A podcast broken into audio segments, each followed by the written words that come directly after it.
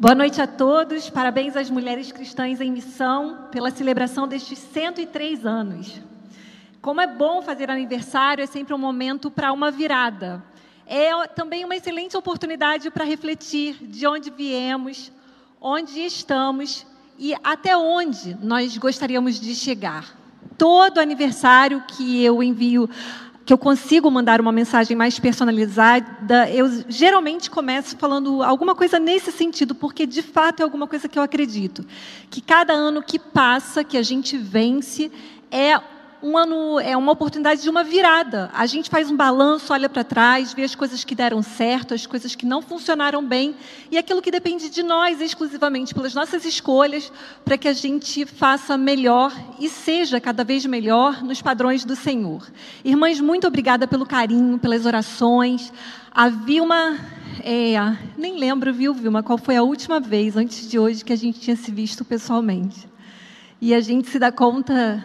É, da necessidade né, de estar junto, do calor humano. Os irmãos já devem ter se emocionado aí de casa com aquele pocket que foi né, a, o Miguel e a Eva aqui na escadinha. E realmente não faz sentido a gente estar aqui com poucos ou com alguns em detrimento daqueles que ficariam de fora. Então, também acho que vale a pena esperar.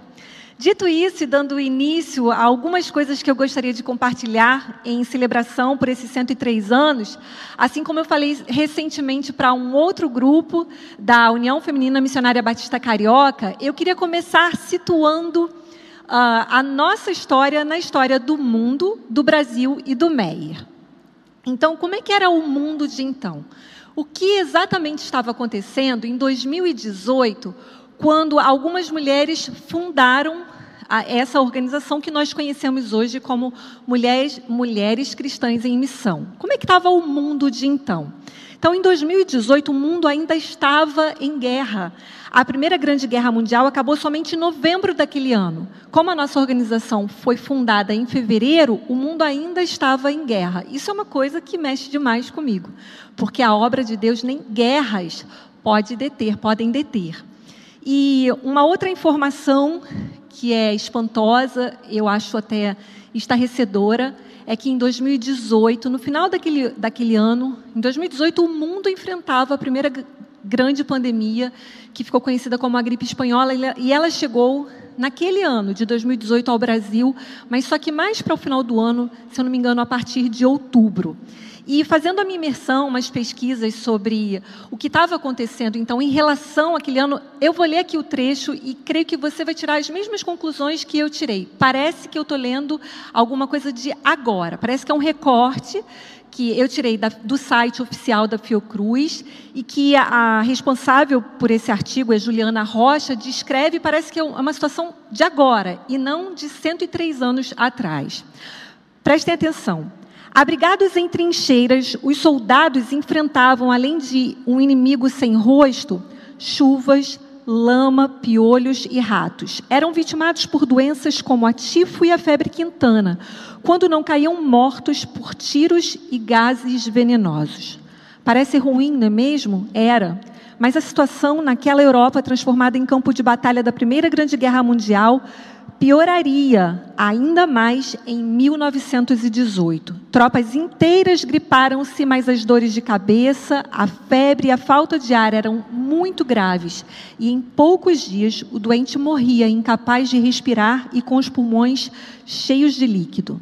Durante a pandemia de 1918, as cidades ficaram exatamente assim bancos, repartições públicas, teatros, bares e tantos outros estabelecimentos fecharam as portas ou por falta de funcionários ou por falta de clientes.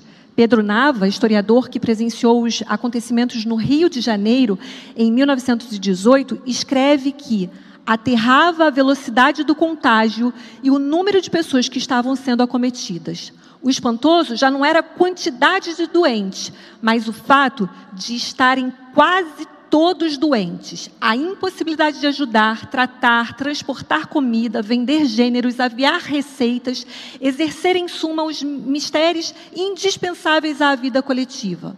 Estima-se que entre outubro e dezembro de 1918, período oficialmente reconhecido como pandêmico, 65% da população adoeceu.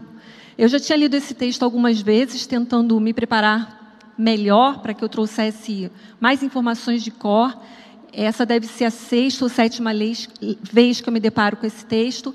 Enquanto eu leio, eu ainda me arrepio, porque a semelhança é triste porque parece que não fomos capazes de aprender com uma história tão marcante.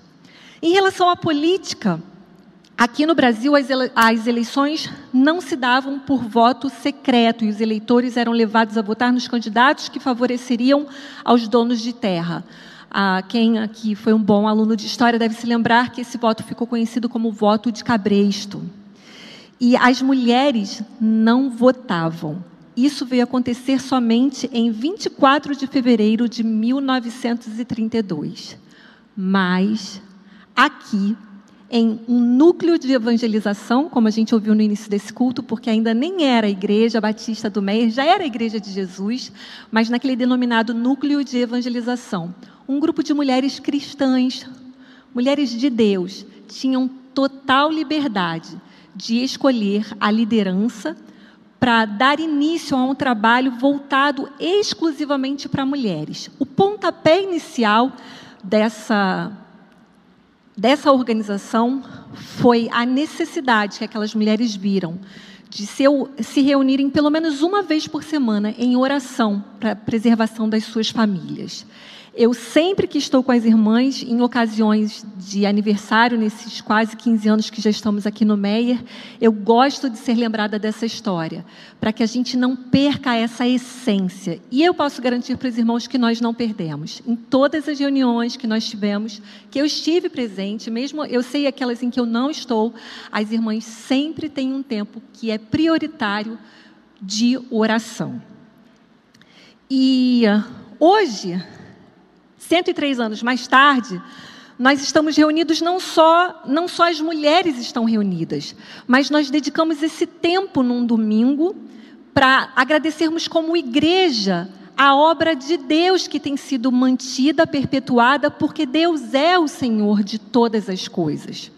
E a nossa intenção na noite de hoje é que Deus renove em nós o senso de direção dele para que a gente cumpra o que é o tema proposto pelas mulheres para a noite de hoje.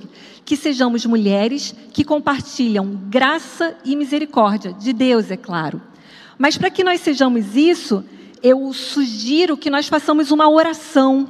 E a minha oração, e eu creio que seja a oração de todos aqueles que temem ao Senhor, deve ser tão somente que Deus tenha misericórdia de cada um de nós e use a palavra dele para converter o nosso conhecimento em ações e que estas ações resultem em glória ao nome de Deus, porque Deus é o dono e Senhor de tudo e de todos. Que assim seja, em nome de Jesus. Uma oração como essa também não é uma oração que esteja na moda. Eu não sei se daqui a alguns anos se Cristo não voltar até lá, se alguém tiver acesso a esse culto online ou ah, na tecnologia que for viável daqui a algum tempo, que venham a dizer de nós, Bilma, que estávamos, em vez de à frente do nosso tempo, ficamos mulheres fora do nosso tempo, porque estamos falando coisas que colidem contra os valores desse tempo. Porque clamar a Deus e pedir que, em nome de Jesus, a centralidade dessa gratidão, a centralidade do culto, a centralidade das nossas vidas, seja dada a Cristo, a glória seja dada a Ele e não a nós, é a gente entrar em colisão com o que o nosso tempo é. Como é que eu vou dizer assim? Impulsiona a gente a ser.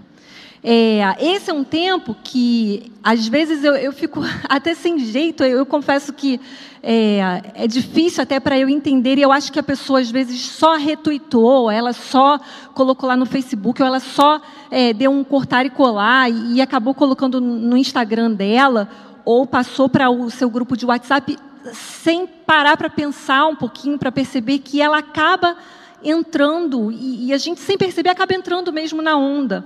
A quantidade de publicações que, é, que são feitas nesse tempo todas elas exaltam a autossatisfação, a justiça própria, a autoconfiança, o amor próprio, o caminho da felicidade, enfim, um tempo em que tudo parece levar à exaltação do eu.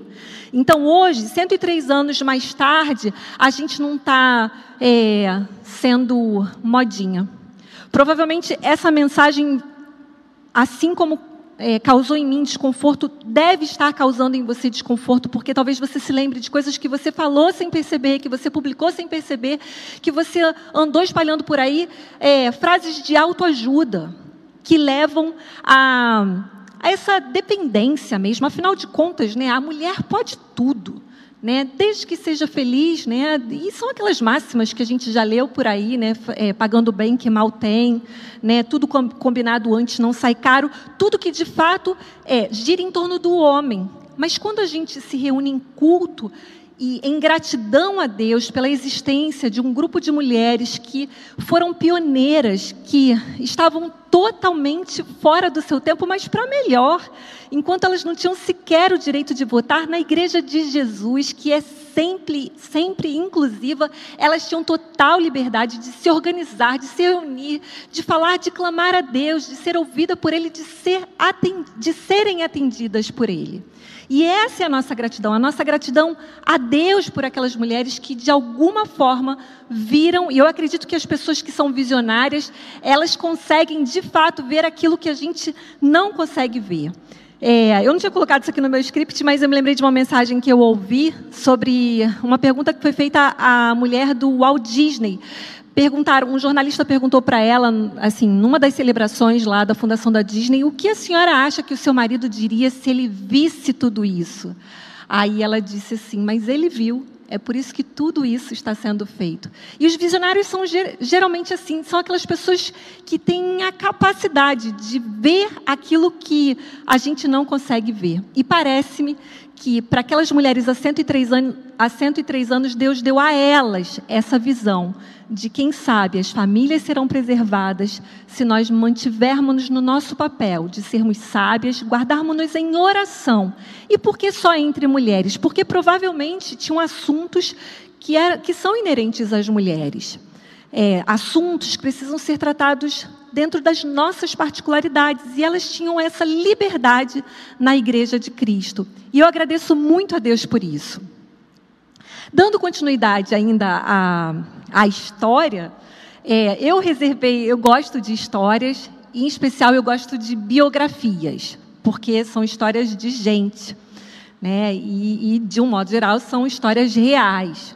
Eu, eu reservei três histórias, então preste atenção. Eu vou fazer assim, eu vou contar duas agora e só as pessoas que vão assistir depois o link que vão conseguir adiantar para assistir lá no final, porque a terceira eu vou contar só no finalzinho, no final dessa reflexão.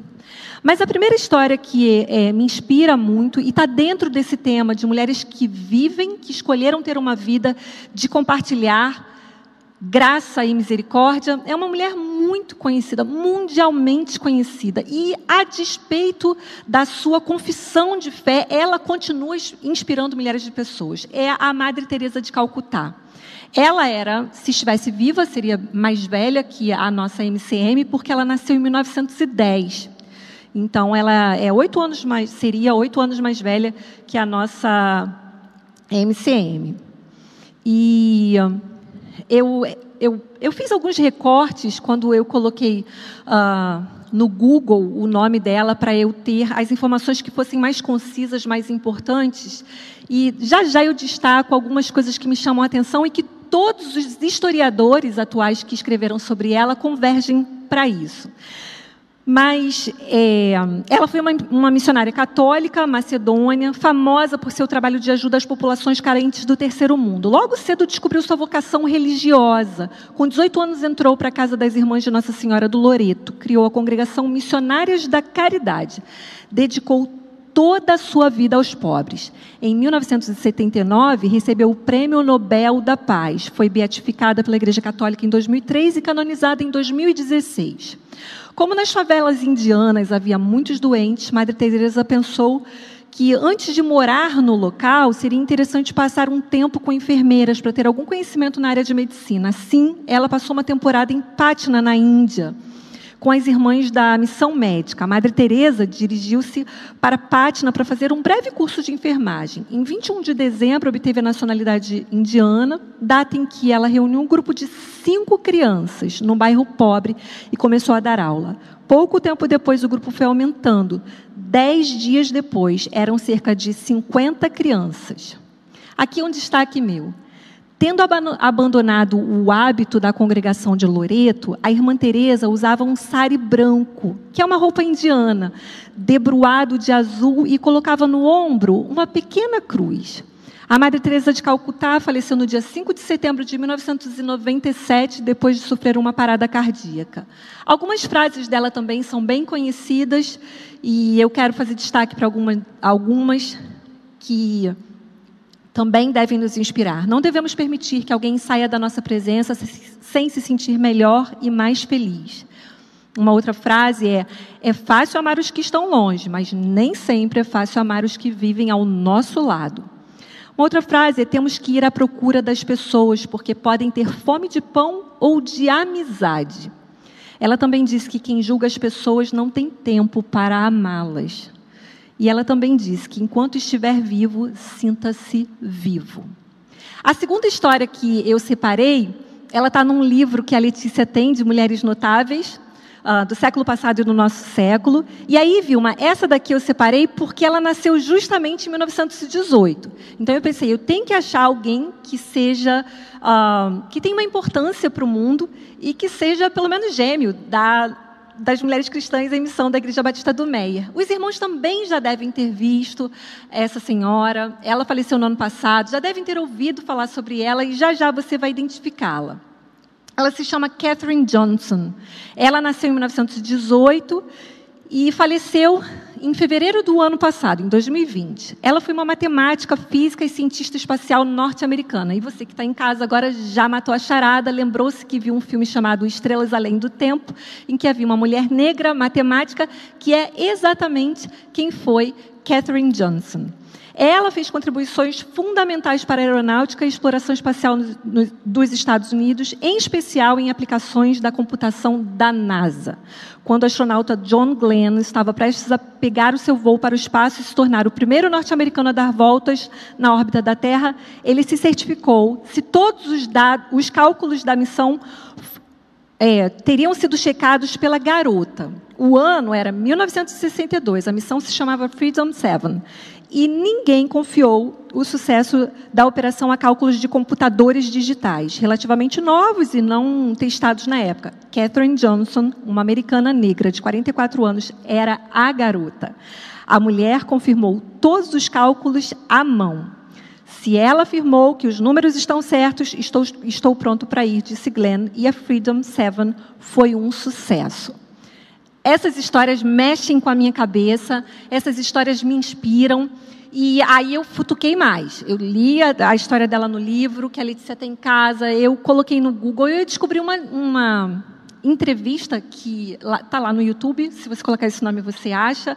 E eu também fiz um extrato da, de algumas perguntas que o jornalista fez para ela, que foi, são as seguintes. Como se sentiu quando soube que a NASA irá inaugurar um espaço de 3.437 metros quadrados em sua homenagem? Daí ela responde desse jeito. Você quer a minha resposta honesta? Acho que eles estão loucos. E deu uma gargalhada. Fiquei entusiasmada, porque é algo novo. Sempre gostei de novidades. Esta iniciativa dá crédito a todos que ajudaram. Eu não fiz nada sozinha. O que me chama a atenção é que tanto a, tanto a Madre Teresa de Calcutá quanto, quanto Catherine Johnson elas, quando eram entrevistadas, quando eram abordadas, quando alguém conseguia uma entrevista, um momento com elas, elas eram mestres em desviar a atenção para elas mesmas e elas focavam na missão que estava acima delas elas sempre davam um jeito de valorizar o outro em detrimento das, dos seus grandes feitos. Ora, a gente tem diante de nós duas histórias: uma é Nobel da Paz, a outra é uma matemática que influenciou os cálculos do futuro. Ela continua influenciando as viagens espaciais. Uma foi uma mulher que trabalhou sem fins lucrativos. A outra, uma mulher que trabalhou num ambiente que recebe incentivos estratosféricos, né, de outras galáxias, literalmente. Mas ambas não se fiam nisso. As duas ficam pouquíssimo à vontade, ou ficavam pouquíssimo à vontade diante das câmeras e de outras pessoas, e elas não conseguiam trazer para si a glória do seu próprio trabalho. E é nesse ponto que me chama a atenção que converge para o tema da noite de hoje. Mulheres que compartilham a graça e a misericórdia de Deus. Mas por que isso? Porque a nossa história também é assim. Tudo que a gente faz, tudo que a gente fez ao longo desses 103 anos não convergem para a gente. E não deve ser assim. Por quê? Paulo, escrevendo à igreja que se reunia em Éfeso, e aí, irmãos, os irmãos sabem que eu gosto de história, eu já falei isso hoje, já falei isso em outras ocasiões. Eu fico imaginando aquela sala, naquela casa, quando a carta chegava. Ah, eu fico imaginando qual era o, o, tipo de papel. A gente já tinha passado da fase vegetal, isso não era mais em pergaminho. Eu fico imaginando que cheiro tinha a tinta que Paulo escrevia. Eu não sei se você sabe se você conhece mais alguém com esse hábito, um, eu tenho livros eletrônicos, mas eu ainda tenho mais livros de papel. E a primeira coisa que eu faço, viu, Claudinho? Quando eu abro um livro novo, eu abro no meio e cheiro o papel. Eu acho fascinante o cheiro de papel. Podem me julgar, irmãos, mas faz parte de mim isso. E eu fico imaginando justamente as pessoas naquela sala, lá em Éfeso, aguardando a carta ser aberta, e fico imaginando a entonação de quem leu a carta, porque uma foi a entonação de quem escreveu. Eu tenho a impressão de que Paulo era sempre, como diz o pastor Israel, uh, um amigo difícil de se ter, parecia sempre um tom duro de se, uh, de, de se falar. Mas eu não sei quem leu, como é que era o, o tom, a entonação, e por isso eu, eu me sinto um pouco livre para imaginar como é que seria a entonação e o entusiasmo. Diz assim, chegou uma carta do apóstolo. Vamos ver o que ele tem para a gente. E justamente uh, em Efésios, no capítulo 2, nos versículos 4, 8 e 10. Eu estou fazendo uma síntese desse, desse, desse livro inteiro, porque isso converge para uh, onde nós queremos chegar e por que estamos celebrando. É que Paulo diz assim, irmãos, nós somos, nós estamos aqui, chegamos, de, deixa eu abrir lá, no, no versículo 4, Efésios 2, versículo 4. Paulo diz assim: mas Deus, sendo rico em misericórdia, por causa do grande amor com que nos amou, e estando nós mortos em nossas transgressões, nos deu vida juntamente com Cristo. Pela graça vocês são salvos. E lá no 8 ele diz assim: Porque pela graça vocês são salvos mediante a fé. Isso não vem de vós, é dom de Deus, não de obras, para que ninguém se glorie. Em outras palavras, não tem dedo humano nisso, não tem mão de gente, porque graça e misericórdia vem de Deus. Por que, que eu preciso lembrar-me disso? Porque é muito fácil, como eu comecei falando, a gente se enredar pelo dia a dia. Porque hoje eu assisti, na verdade, me preparando para a mensagem, eu assisti uma mensagem do pastor Anderson Barreto, que uh, ele pregou em agosto de 2020. Eu coloquei a data aqui porque talvez alguém pergunte, né? No dia 2 de agosto de 2020, uma mensagem sobre o desafio de amar o próximo para a glória de Deus. E ele diz que nós enfrentamos um grande obstáculo porque vivemos em tempos tão contrários aos valores da palavra, porque a motivação em fazer o bem ao próximo deve ser a glória de Deus. Ele é exaltado e enaltecido, mas hoje isso é quase impossível. Porque, por descuido ou não, fazemos o bem com uma mão, com a outra mão publicamos uma selfie. Como se o mérito fosse nosso. E é interessante que Paulo fala assim: olha, tudo que vocês fizerem, vocês precisam lembrar-se da misericórdia de Deus. Ele olhou para a gente quando a gente era morto, a gente estava morto. E Deus teve misericórdia de nós, teve uma rica misericórdia. E aí, por uma obra que não tem dedo humano, não foi um feito de um grupo de mulheres ou um grupo de homens ou de uma igreja reunida que tinha o favor de Deus, não tem nada a ver com a gente mas tem a ver exclusivamente com a graça salvadora de Deus. É algo que a gente não consegue medir. E aí, por causa da graça de Deus, é que nós fomos salvos. Não por causa de obras, mas não é por isso que nós deixamos de fazer obras. E aí é que está o X da questão, enquanto a gente caminha para o final desse entendimento na noite de hoje, irmãos e irmãs em celebração nessa noite, a gente precisa voltar à centralidade de Cristo. O ponto, o ponto de partida é o que a palavra nos diz. Olha, qualquer coisa que a gente faz é porque a gente é nada e ninguém, porque se dependesse de nós, miseráveis homens que somos. Miseráveis mulheres que somos. Aquele bem que a gente queria muito fazer, a gente não consegue. O mal que a gente não quer fazer, a gente, acaba fazendo. Não é o que Paulo fala. E aqui em específico, ele, ele apela para aqueles irmãos que leem essa carta, dizendo o seguinte: olha, lembre-se o seguinte. É pura misericórdia e é pura graça. Então, irmãs, vivamos, sejamos o quê? Misericordiosas e graciosas a partir da gente mesmo. Olha para a gente quando eu faço um autoexame, eu falo, meu Deus, só a graça. Meu Deus, só a tua misericórdia. Porque por mim mesma, isso não é falsa humildade. É, aí sim, é uma, é uma ideia autoajustada, ah, uma ideia de como nós devemos ser. Né? Não é só falar, é quem nós somos. E quando a gente tem esse, esse ajuste, a gente fala assim: é mesmo, porque Deus não precisa de mim mas Ele conta comigo apesar de mim. Porque, por outro lado, é o mesmo Deus que deixou um mandamento para mim. Ele não precisa, mas a partir dessa minha consciência da graça e da misericórdia de Deus, eu então nasci de novo, e nascida de novo, eu tenho agora condições de ter um princípio para as boas obras, o princípio para eu também ser misericordiosa e graciosa. E aí é interessante que ele muda a minha identidade. Lá no versículo 10, o apóstolo diz assim: Pois agora o que, que nós somos? Somos feitura dele, criados em Cristo para as boas obras, as quais Deus de antemão preparou para que andássemos nelas. O que significa, irmãos e irmãs, em celebração na noite de hoje?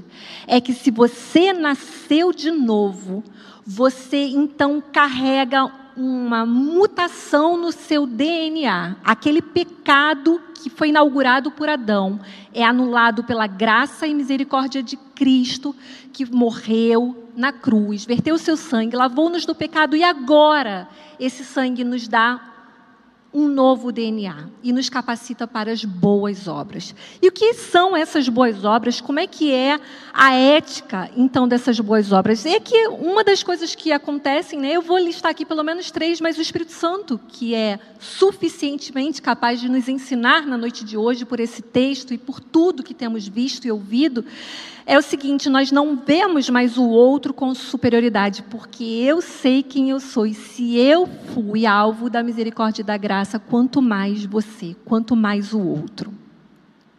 Eu não me encontro em condições de julgar, até porque temos um justo juiz, e o nome dele é Jesus. Nós temos capacidade de julgamento, nós temos juízo mas nós não temos o direito, Deus não nos deu esse direito de sentarmos na cadeira do juiz, de julgarmos e sentenciarmos o outro. E a graça e a misericórdia também nos fazem não buscar a honra, o reconhecimento próprio, nem a dignidade do nosso próprio nome. Eu sei que isso é difícil, como eu disse, porque vivemos esses tempos que o pastor Anderson Barreto lembrou-nos muito bem. Fazemos o bem com uma mão e com a outra publicamos uma selfie. Mas lembremos também que David Platt diz o seguinte: todas as vezes que nós nos deparamos com um mandamento, ele tem que ser visto como um mandamento, não é uma sugestão. E Deus jamais daria um mandamento que fosse humanamente impossível da gente colocar em prática, porque o próprio Espírito que habita a vida do crente é quem instrui o crente a fazer toda boa obra. E é por isso que o nosso tipo de amor, o nosso tipo de serviço, a nossa entrega ao outro é para que Deus seja exaltado e o nome dele seja honrado. Que sejamos irmãos e irmãs em Jesus, o tipo de gente que Deus nos fez para ser. Gente capaz de ser misericordioso e gracioso, a partir das mesmas misericórdias e da graça que nos alcançou. E que então tudo redunde em uma obra que edifique a vida do outro. Lembrem-se que no comecinho eu disse que eu tinha três histórias. Eu guardei uma que é uma história uh, viva de uma pessoa viva que também me inspira muito. A irmã Lúcia Margarida Pereira de Brito. A irmã Lúcia vai fazer 82 anos em dezembro desse ano. Ela é bastante conhecida entre as mulheres batistas do Brasil inteiro e no mundo também. A irmã Lúcia, ela foi missionária por 21 anos da Junta de Missões Nacionais no Maranhão, no Pará e Amazonas. Se você tiver algum dia a oportunidade, depois que essa pandemia acabar, na sua lista de coisas para fazer depois da pandemia, é, vale a pena você visitar a Junta de Missões Nacionais e, e, ver de perto as fotos que tem lá. Eu procurei hoje, isso eu não achei, fotos para dividir. E tem a irmã Lúcia, imagina, na década de 60, uma mulher solteira, desbravando Maranhão, Pará e Amazonas. Sabe por que eu estou falando de desbravando? Elas iam, as nossas missionárias iam a cavalo, elas iam a pé, elas iam em canoas feitas de troncos de madeira, desbravando uh, os lugares mais inóspitos do nosso país, que até hoje ainda são inóspitos, com, com populações isoladas, para levar o amor de Deus. E é interessante que eu descobri lá pelas fotos, as fotos falam muito ali ah, nas paredes da Junta de Missões Nacionais, tem umas fotos em preto e branco lindíssimas. Tem uma foto especial da irmã Lúcia Margarida, que ela está num jipão, e está perto de um jipão, que aí ela já dirigia, olha, super à frente do tempo dela, né? E ela estava com uma seringa, porque ela também levava vacina para as populações ribeirinhas. Depois de servir ah, por 21 anos no campo missionário, a irmã Lúcia atuou durante 32 anos como diretora executiva da União Feminina Missionária Batista do Brasil. Ela se aposentou, hoje é a irmã Marli, como a gente viu no vídeo hoje. E atualmente ela continua como missionária na igreja dela e no projeto Viver da Junta de Missões Nacionais, ali em Costa Barros. Sabe, a Laís e o pastor Raoni, que são membros da nossa igreja, já falaram aqui para a gente algumas vezes, a irmã a Lúcia Margarida é um dos braços de apoio deles, é uma das missionárias atuantes. Aos seus quase 82 anos, ela vai. Uh, semanalmente, levar o amor de Deus àquelas crianças em Costa Barros, que é uma das piores e mais perigosas comunidades do nosso estado. Eu me lembro, agora já encerrando sim, que eu devia ainda estar grávida da Letícia, da primeira vez que eu trabalhei na Junta de Missões Nacionais, a sede ainda era ali na Gonzaga Bastos, e ela levou um testemunho, uh, foi levar uma palavra pela ocasião da abertura da campanha de missões nacionais, e ela terminou a mensagem dela de um jeito pragmático que eu, eu gostaria de ser assim assertivo, sabe aquela pessoa que com poucas palavras de estudo. E ela disse assim: todas as vezes que me perguntam um, o porquê testemunhar, o porquê levar o evangelho, eu acho o seguinte: o liquidificador liquidifica, o crente testemunha. Que Deus nos abençoe em nome de Jesus. Amém. Isso é levar uma vida que é misericordiosa, uma vida que é graciosa, uma vida em que as obras que faz são justamente porque nós nos consideramos nada merecedores daquilo que tem absolutamente e exclusivamente o dedo do Senhor. Que Deus nos dê forças, que Deus transforme esse conhecimento, essas informações em ações. Que venham muitos outros anos de celebração, que as irmãs que estão em casa, as pouquinhas que conseguiram estar aqui hoje de máscara, super espaçadas, sintam-se abraçadas e que tragamos para o centro das nossas vidas, das nossas celebrações, Cristo. A Ele toda a honra, todo louvor e toda glória, porque é por Ele e por meio dele que tudo que se move existe e é nisso que eu creio. Que Deus nos abençoe em nome de Jesus. Amém.